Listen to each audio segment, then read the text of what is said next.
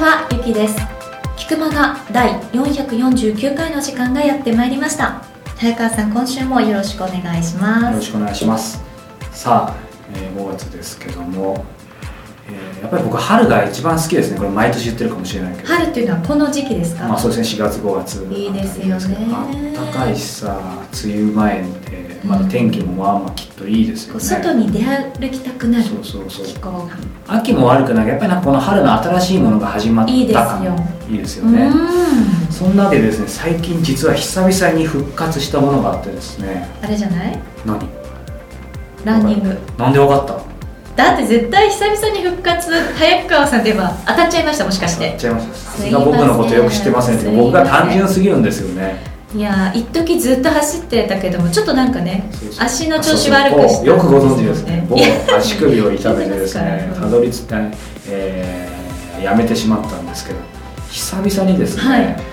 ぱりあのずーっと,、えー、と散歩というか歩きは最近やってたんですけど、うん。なんか歩いてたらだんだん少しずつ走り始めてですねお。っていうのはちょっと強引な持っていき方なんですけどなんかやっぱり身の前でランニングする人が多くて、なんかやっぱ歩いてるだけだとまあちょっといろいろ考えることとかもたくさんあって、えっと逆にそれでパツンパツンになっちゃってやっぱり無心になりたいわけですよ。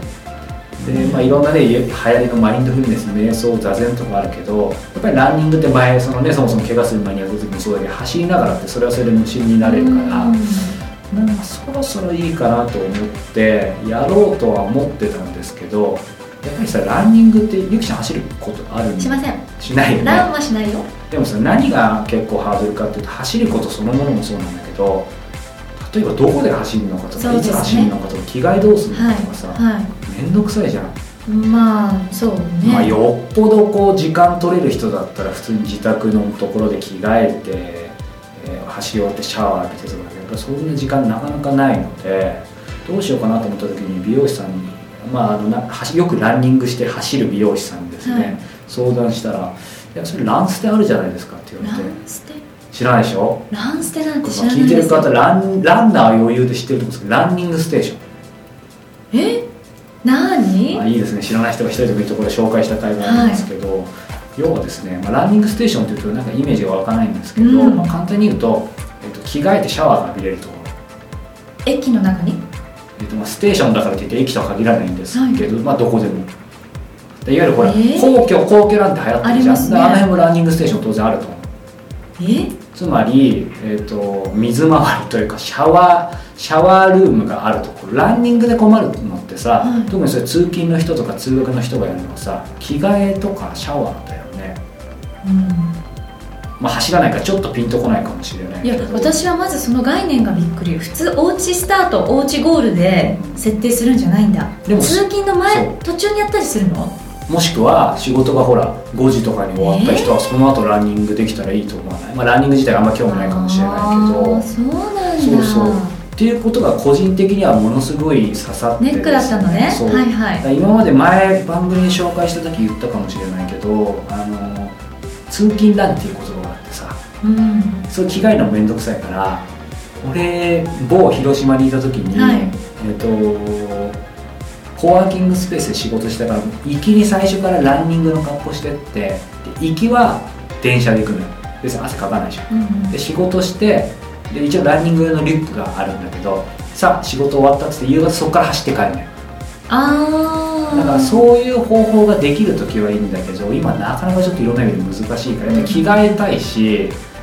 みたいに思ってて、はい。であのねこの、えー番組でも連動してるイベントを最近よくみなとみらい横浜でやりますけどやっぱ横浜って走ったら海沿いだし気持ちいいなと妄想してて。そうですね。でそのランステの話を聞いたのでランステみなとみらいみたいに検索したらやっぱりあってですね。で最近まあ週1もできてないけど普通に手ぶらで行ってそこは靴もレンタルとかで、えー、すごい。ウェアも100円ぐらいだからだって何も持ってかなくていいじゃん極端に言えば。そでロッカーとシャワーが600円くらいだから、まあ、その1000円を安いと見るか高いと見るかだけど、個人的には安いと思っててでそれでこうみなとみらいを56キロ走って。おおすごい。健康的。そうそうなんです。だからランニングが素晴らしいよという話というですねランステってアイデアですねアイデア。そう。そう。だから本当にちょっとしたところにそういうチャンスというかアイデアってあるんだなと思いつつこうねゆきさんもランニングしてほしいなきっとないと思うけど、はい。なんですが、まあ、そんな感じでランニングステーションねあのご存知の方も多いと思いますが最近ちょっとランニングを再開しました。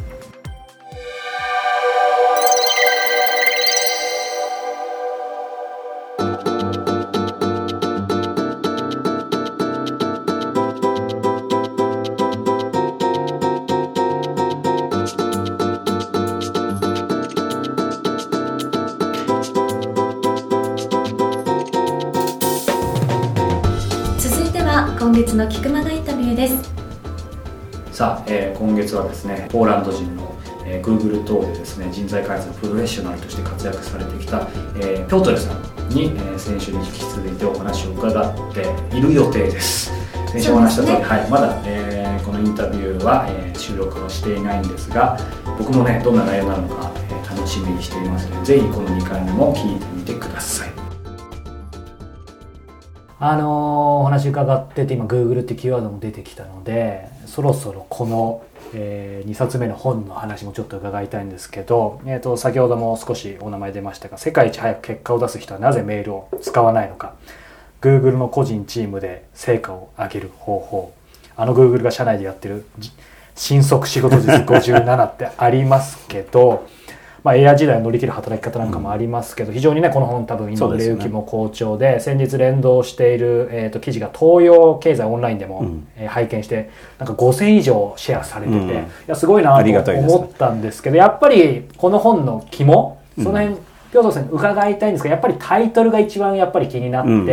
世界一早い結果を出す人はなぜメールを使わないのかってこの辺まさにタイトルに込められた意味というかその辺ってピョートさんどうなんですか？実際みんな使わないんですか？うんそうですよね。まあ、あの、まあ、もちろん、あの、Google の中で、あの、Gmail ねという、あのそれ突っ商品もあるんですけれども、で、社員も使ってるんですが、やっぱり、その、メールを使ってる時間っていうのは、えー例えば日系企業、普通の日系企業に比べたら圧倒的に少ないんですね。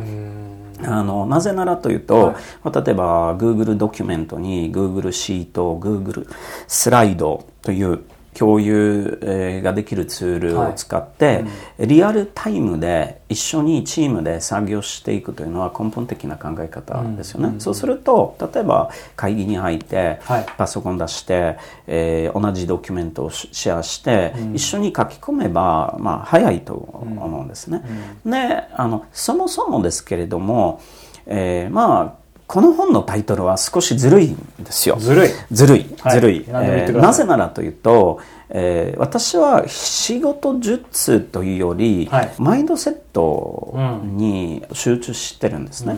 まあ、例えばまあその今回の本と、まあ、前回のあのゼロ秒リーダーシップという本もあるんですけれども、日本人が間違ってるところで成長しようとあのいう傾向もあの少しあるんではないと、まあ、あの失礼とあの、まあ、外外人外人として、えー言うんですけれども、うんよくビジネス誌などを見ると、まあ、なんとか術という、あのまあ、ものが流行ってるんですね。例えばねそうそうですよね。時間管理とか、えーまあ、その働き方術とか、まあ、いろいろあるんですけれども、で、よく、例えば、うんまあ、電車で、あの、皆さんが読んでるものを見ると、それも多いんですよね。だが、例えばですね、正しくないでたらめの内容のない仕事を効率よく生産性高くしても結局アウトプットとして、えーアウトプットもでたらめになるんですね。なので、えーやっぱり自分の仕事の根本に少しこう、えー注目を、えー向けていただきたいんですね。まあ、その本の内の中でも自分ホワイトカラーワーカーの仕事は自分の仕事をなくすという、うんまあ、メッセージが強いので、まあ、割と、うん、細かくこうすればいいというより、まず少し一歩こう下げて、自分の、うん、今やってる仕事の,、うん、その価値、えー自分の置かれてる環境の、えー仕組み、はい。えー自分が、まあ、生きようとしてる人生の、えー中で仕事の、えー役割ということを振り返ってから、えーまあその時間管理術とかももちろんもちろんあの大事ですけれども、まあ、まずあのその根本に目をあの向けていただきたいという意味で書いた本ですね。今実際お話伺ってて僕はやはりおっしゃる通りだなと思って、僕なりに読み解いたのがやっぱりこの本ってピョートンさんおっしゃったように、巷に出ているビジネス書は、まあ、How to ってある言葉もありましたけど、分かりやすく言うと iPhone の中だとアプリだと思うんですよね。よね。どんなにいいアプリがあったとしても、その元の iOS というか、そね。こがちゃんと起動してないと多分全く意味がなくて、でピョートルさんの方はやっぱりまさにその OS うん。そのものの話かなっていうふうにちょっと思ったんですよね。そうですよまあ、その上でさっきのタイトルに戻りますけど僕もやっぱり、まあ、ピョートルさんも含めてこういう仕事柄とても恵まれてるんですけどやっぱりトップランナーの方にお会いしたり、まあ、一緒に番組作ったりってうんすごい触れ合う機会が多いんですけど皆さん本当ここ特に4、5年うんメール使わないですね。そうですよね。もう見ないだそれこそ LINE だったりスラックだったりとかっうん。て感じですよね、そのそうです辺って何でしょうやっぱスピード？スピード感ですよね、うん。あとやっぱりまあその共有できる、まあ、共通作業っていうのはまあ大事ですね、うん。まあうん、やっぱり、まあ、どうしても自分が知ってる自分がエキスパート自分は専門家であるという思い込みで動いてる、まあえー社会人が多いと思うんですけれども、まあ、残念ながら今の複雑性の、はい。えー高い、えー世界で自分より仕事ができる専門性のある人だけじゃなくて、まあ、テクノロジーはもうえー進んでるんですね。すそのそうですよね。その中でいかに早く情報を集めて、情報収集してその情報にコレクティブインテリジェンスと呼ばれてる、まあ、要は集団知恵を使用するというのは、あの非常に大事ですね、まあ、直感など、はい。あと他人の意見とか、えっと自分と違う人の、えーうん、その視点、うん。ということは実際に自分の専門性より大事ではないか、うん。でその中でやっぱりすぐコミュニケーションができる、はい。すぐ聞ける、すぐ共有ができるツールではないと、えーまあ、時代お遅れになってしまうんですね、でそうするとメールはやっぱり、えーまあそれほど やっぱりスピード感がないツールですね。まさにおっしゃる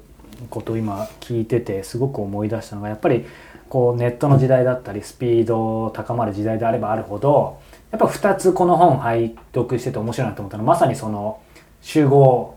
クリエイティブな発想には集合値をっていうことで、やっぱり今、えー、とかつての僕も含めてですけどやっぱり起業した時って一人じゃないですか。でね。で今簡単にそういう意味では今日ここもあるねコワーキングスペースでやってますけどいわゆるオフィスなくても在庫なくても、形としては一人で起業できる。で仕事も一人でどこでもリモートワークできるって時代ですけどそうであればあるほど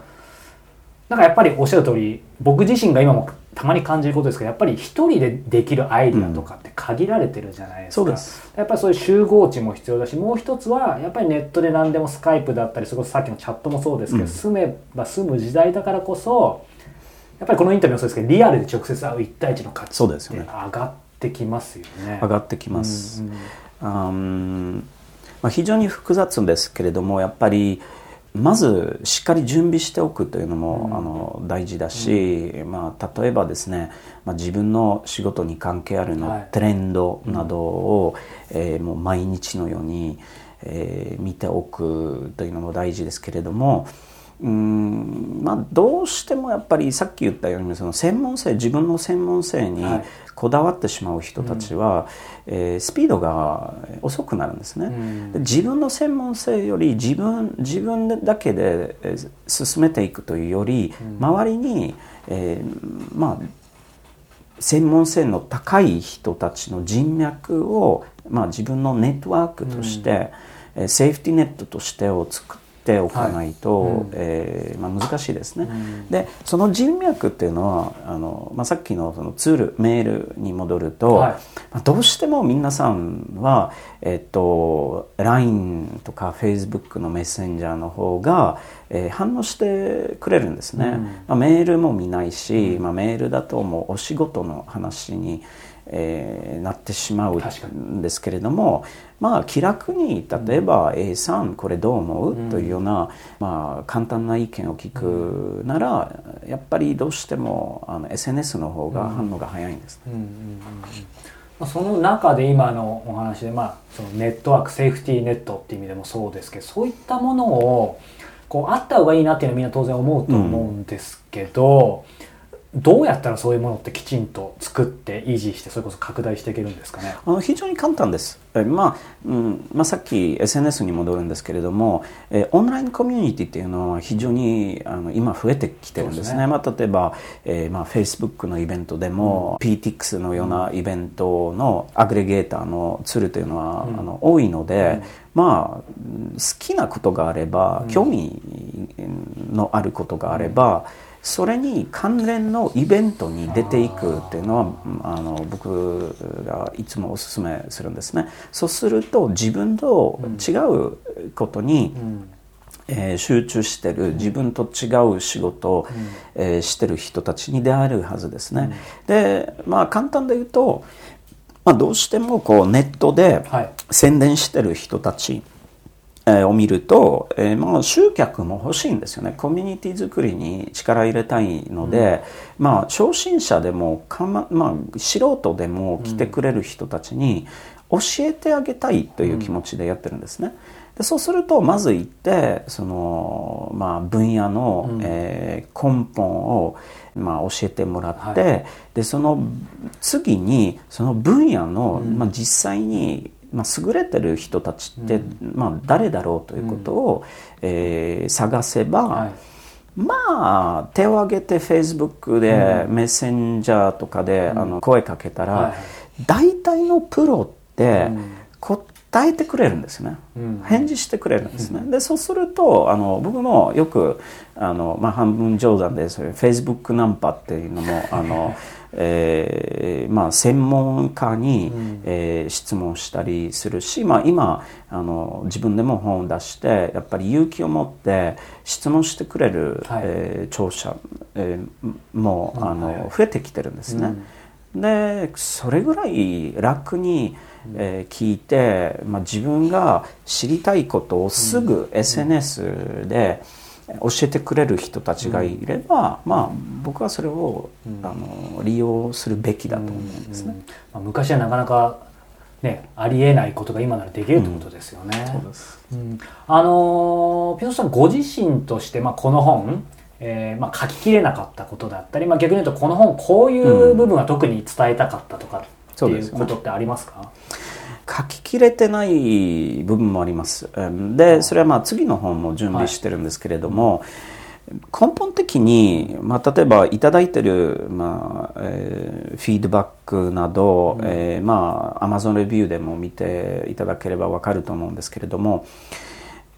専門性の高い、うんまあ、非常に簡単で言うと経験が深い方々に非常にあの、まあ、この本でも前の本であの好評です、まあ、例えば経営者に、まあ、えー実際にこういう組織が作りたいとか、まあ、自分がやろうとしてることが正しかったという、まあ、例えば再確認ができたとかというのも言われてるし、まあ、外資ベンチャーなどの人たちに、まあ確かにそれは正しいと言われてるんですけれども、えー、と Google だからできる、うちの会社でできないんだろうという、日系企業に通用できないという、あの指摘も出てきてるんですね。でその中で、えー、まあやっぱりもう少しこう優しく、特にまあ古くて、まあ、それほど優れてない企業のまあ皆さんに、まあ、日常でもう少しこう一歩を踏み出して行動が取れる、まあ、内容でも作りたいなと、えいう気持ちもあのなくはないんですね。古くて優れてない企業に一歩何かっていうのは、もうちょっと具体的に言っちゃうとどういうことなんですか？そうですよね、まあ、やっぱりあの、まあ、本の中の内容でも、まあ、すぐ分かると思うんですけれども自分の上司との関係など、うんはい、えーで、うん、悩んでる方々で、まあ、どうしても例えばですね、うん、えーと、少し保守的で年配の中小企業の社長の下で働いてて、はい、まあ、その頑固さがあって、うん、しかも上下関係があってそれを破れないような方々に、いかにもう少し建設的な人間関係づくりなど、いかにこう、うんまあ、周りにもうん、自分でも影響を与えられるという勇気を与えれるような、うん、あのコツでも、はいはい、あのあればいいなと思ってるんですね。うんうん、どうしても私、まあ、マインドセットに非常に力入れてるので、ねはい、えー、そのマインドセットを、えー、まあどうしても、えー、まだうんまあ、自分の中で納得できないあの方々もいらっしゃるではないかなと。なるほど。あのー、この本の中でもそしてあの以前ある、ね、別の番組のトークショーでもお話伺った時にすごく印象的だったのが心理的安全性っていうキーワードがすごくやっぱりこの組織づくりで大事だよって話があって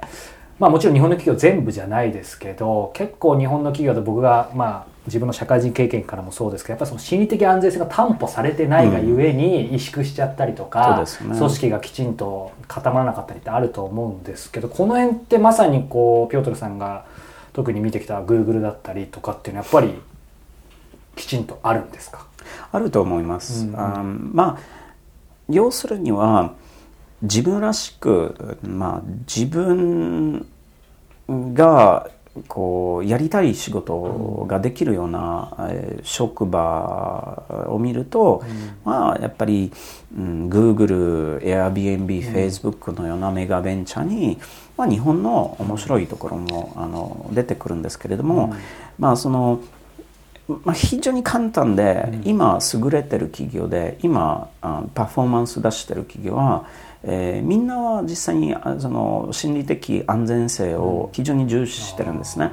でえーと、周りの人に信頼できて、うん、えー、尊重できるというような関係性を、あの構築できるような、えー、場作りもあの提供してるんですね、例えば、まあ、チームチームビルディングのワークショップとか、はい、あの最近、まあえー、僕印象的に思ってるのは GE さん、まあ、ジェネラルエレクトリックスさんは、えっと、おそらく34万人以上の会社なんですけれども、えっと、まさに彼らが90年代にこう人事制度の手本になった例えばパフォーマンスマネジメント、はい、タレントマネジメント、うん、育成を今なくそうとしてるんですね。うん、簡単にこうシンプルな仕組みに戻ってパフォーマンス評価なくして、はい。えー、マネージャーというタイトルではなくてピープルリーダーというタイトルで、まあえー、要は上司が、うん、えー、マネジメントをするんじゃなくてマネジメントイコール管理性悪説の考え方ではなくて、うん、人を育成していく、はい、その人材をうまくこうサポートして、うん、まあ、活性化していくやのような役割にも置かれてるので。うんでその G さんが、まあ、例えばトラストセッションなどのあのチームビルディングセッションを提供したりあと、はい、マネージャーにコーチングのうん、あの勉強してもらったり、えー、するので、うん、まあ、日系企業でも簡単に取り入れられるものがいっぱいあるんですけれども、うん、なんで動かないというのは少し僕は疑問ですよね。ですよね。っていうところはやっぱ気になるんですけどピョートルさんなりになんでこう動かないなかなか変われないんでしょうかね日本の企業は。あの非常に多分複雑にもなってしまっったと思うし、まあ、あのどうしても、えー、残念ながら中間管理職の方々はあのボトルネックになってるんですね。でぜひあの、まあ、ポッドキャストを聞いていただいている中間管理職の方に 自分の仕事のあの根本を考え直していただきたいんですね。えー、管理という言葉を使ってるんですけれども管理ではなくて育成でもあるんですね、現場の人たちに正しい時に正しい決断を自分のなりの、はい、えー、専門性を使って、うん、えー、自分で、まあ、取っていただくというのは、うん、あの大事ですよね、うん、まあ、今のやっぱりビジネスの世界は非常に変化が激しくてスピードも高いので、はい、えーと、例えばですね倫理制度で、えー、自分の課長に、えー、ハンコをもらって、その課長が自分の部長にハンコをもらって、まあ、その中で一週間2週間のあのその決定決断のプロセスがもう遅すぎるんですね。うん、確かに反抗してね。そうですね。もうその場でそれこそピョートスの方にもありますけど、ね、持ち帰らないでっていうところが持ち帰ってどんどん時間かかってそうですよね。そうですよね、まあ、例えばあの取引先に行く営業の方が持ち帰るという時に、周りに実際に競合がいるということにあのあんまりなんだろう気づかない可能性もあるんですよね、うん、お客さんはもしかしたら違う業者ともあの話進めてるんですね。ありえますよね。ありえます。でその現場で、えー、すぐ判断決意をしてお客さんに、えー、何かこう価値になるものを提供しないと、うん、チャンスを奪われる可能性は高いんですね、うん、ですよね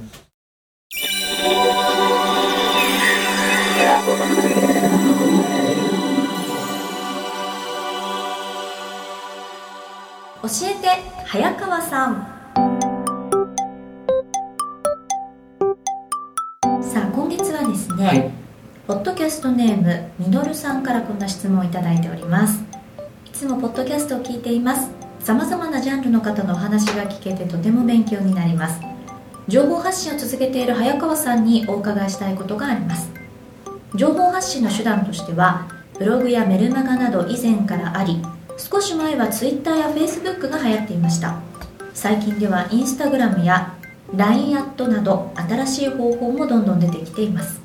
流行りに乗っていくことが大切なのかなと思っているのですが今どのような手段で発信するのがいいのか今後流行りそうなメディアなどありましたら教えていただけないでしょうか。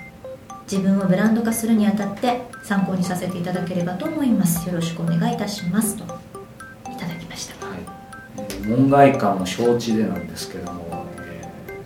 ー、逆質問でゆきさんどう思いますか？これ先週私なんかあのライブアップデートクエスチョンでちょっとお答えしたことがあったのにもかかわらず振りますか、はい。はい、あえて。全然正解ないですよ。えー、分かるわけがないないですか？今後流行りそうなメディアでしょ、うん、なんでしょうね。もう私はこう今ここに出てきたこの LINE アットっていうのも何か分かってないからね、うん、何なんだろう。逆にこれから逆行したりとかしてね。ああ例えば？例えば？ミクシーとかですか？その人はミクシーに怒られちゃう。そこまもっともっともっといくの。そこまでも新しくなく。オンラインじゃ文章みたいなああ文通とかみたいなね。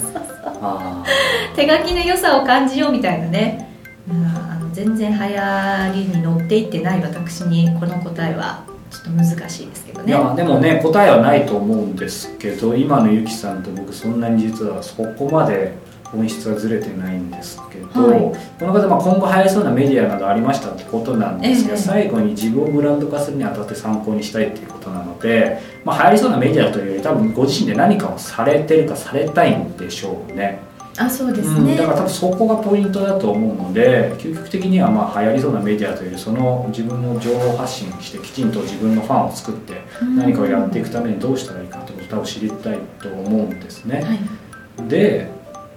やっぱりそこがまず、まあ、このね文章だけだとわからないので何とも言えないんですけどそれがやっぱり何かっていうことがまず明確になってないと、えー、手法ですからねあくまで全部。そうですようん、ね、だからそこに合ってるものが何かっていうのをまず自ご自身で見極めた方がいいと思うんですよね。ちょっと抽象的で恐縮なんですけど、でどんなに流行りのメディアだとしてもやっぱりそれ合ってなかったりとかまあね苦行が好きな人は別としてですけどそうじゃなかったらやっぱり自分がやりやすいもの継続しやすいものじゃないと。そうなんですよね。なのでこうだから僕はポッドキャストっていうわけじゃないんですけどでもまあそうですね僕は。やっぱりポッドキャストやってる人もいればやってない人もいると思いますし確かに。いわゆる、えー、とパイというか数で言えばポッドキャストは圧倒的に配信してる人少ないと思いますね。もちろんツイッターとかインスタに比べて、はい。本当何百分の1何千分の1だと思うんですけど。ただやっぱりね、えー自分で楽しくできてそれこそやっぱり、ね、国内外にたくさんの人が聞いてるわけなので僕にはそれが合ってると思うんです。で、まあ、この方が何をやるかっていうのはそういう意味でヒントにしていただければと思うんですけど僕はポイントになるなと思ってるのはこれから。やはりゆきさんが言ったさっきの文通じゃないんですけど逆光っていうのにちょっと近いんだけどやっぱりオンラインとかネット SNS に行けば行くほどうん。やっぱりそのリアルで1対1で会うとかリアリティもっと言うとリアルのつながりとかリアルタイムポッドキャストはリアルタイムとちょっと違うけどリアリティリアルタイムっていうのは結構大事かなと、うん。その上でその人の持ってる専門性だったり世界観はい。に、えーそのファンもしくはファンになりうる人がつながれるものメディアがいいんじゃないかなと思っています。つまりリアリティリアルタイムと、えーつながり。うん。でつながりっていうと昔からねこうなんか漠然と SNS みたいな感じしてるけどこれは今ね個人的にこう可能性を感じてるのはですね進行形でやってるものなんですけど先月も少しだけお話したと思うんですけどもえーオンラインサロンがちょっと面白いと思います。オンライン？サロン、サロン？えー、と石平さんはいはいはい。の、えーずっとやってきた有料メールマガジン石平ブックトーク。石平さんとやってきたものをですね、はい。えーメールマガジンってやっぱりほら原稿まあいろんなコーナーを作ってそれを送るっていうことだよね、うん。つまりある意味一方向それに対してお便り来るにしても少なくともリアルタイムではないちょっと時差生まれますねそうそうそうそうで全絶対つながってるかもわかんないし見える化してないから、うん。なんですが今ですねそのブックトークを進化させたブックサロン世界フィクションでできているっていうちょっと宣伝になっちゃいますけど、えー、とイラさんとこの4月から始めたんですけど、はい。これがですねいわゆる、えー、とメルマガでたくさんの人に、えー送っていたものより人数がぎゅっと絞られるんですけどもその人たちと一緒にその世界フィクションでできているという、まあ、部屋があるわけですよね、まあ、簡単に言うと Facebook の非公開のページなんですけども、そこでイラさんがイラさんのファンだったり例えば小説家になりたい人だったりイラさんの世界観に触れたい人もしくはそのブックサロンが作る世界観に触れたい人がそこに入ってきていろんなイラさんが投げかけたテーマだったりそれこそイラさんへの、えー Q&A だったりイラさんが最近気になったニュースだったりあとはそこの会員同士がのつながりだったりを全部リアルタイムにやってるんですよね。なかなかオンラインサロンっていうとみんなピンとこないと思うんだけど Facebook だったらまあ少なくてもやってる人もたくさんいるだろうしやったことない人もなんとなく「いいね」があったりコメントあったりとかリアルタイムって多分なんとなく意味わかると思うんです。それをいわゆるホストの人まあ、えーブックサロンだったら伊賀さんだけどこの方だったらこの方がその主催して、えーご自身の多分専門分野だったり、うん。何かブランド化できるようなものがあるからそれを発信するっていうのはこの方がそのままやるのがいいのかちょっと分かんないですけど、そういうものは面白いかなと今個人的には思っています、うん。それを目の当たりにして見てて、その会員の人たちがイラさんとつながってるのをそのコメントやり取りしたりしてるのを見ててツイッターだったり、えー、とフェイスブックだったり、まあ、他のブログだったり今までだったらその例えば芸能人とかトップランナーの人にコメントをしてそれ返ってくることもあればそうじゃないこともあるけどやっぱりこの距離感っていうのがすごい近いのでそうか。一番いいのは、もちろんこの方がやってる活動で、まあ、リアルでこう、まあねえーアイドルグループが売れない時いろんなところをこう回っていくもそうだけど巡業してね、うん。それはもちろん大事だし多分やった方がいいと思うんだけどせっかくこういう時代なんでそういう意味ではリアル以外に、えー、とネットの力を使ってそういうリアリティのある場をどんどん継続してやっていく。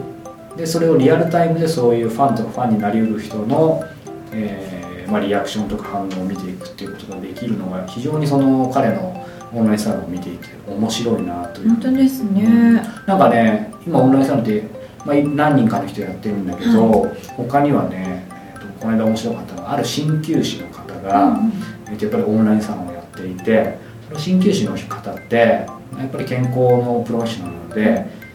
例えば食事だったり、うん、舌かなベロ。ベロの状態とかをそのオンラインサロン上で、えー会員さんから それまた面白いんだけどなんか食事何食べたかとか上げてもらってフェイスブッうん。クでそれに対して診断するみたいなオンライン診断じゃないんだけど。あだからそれ自体がつまり、えー、とほら例えばその鍼灸の先生が実際鍼灸師さんを東京でやってるとしたらアメリカにいたり例えば地方どっかいたら無理じゃん。そういうーそうですね。すごいそういうすごい鍼灸の先生見てもらいたいわけでしょだからそういうことをこうデジタル、うん、デジタル診察じゃ診療じゃないけどデジタル医療コンサルじゃないけどそんなこともできたりもすると思うし。うんだからやっぱ専門の何か持ってる人は今まで以上にまあオンラインサロンのようなものを使えばいろんな可能性が開けるんじゃないかなっていうのは思いつつ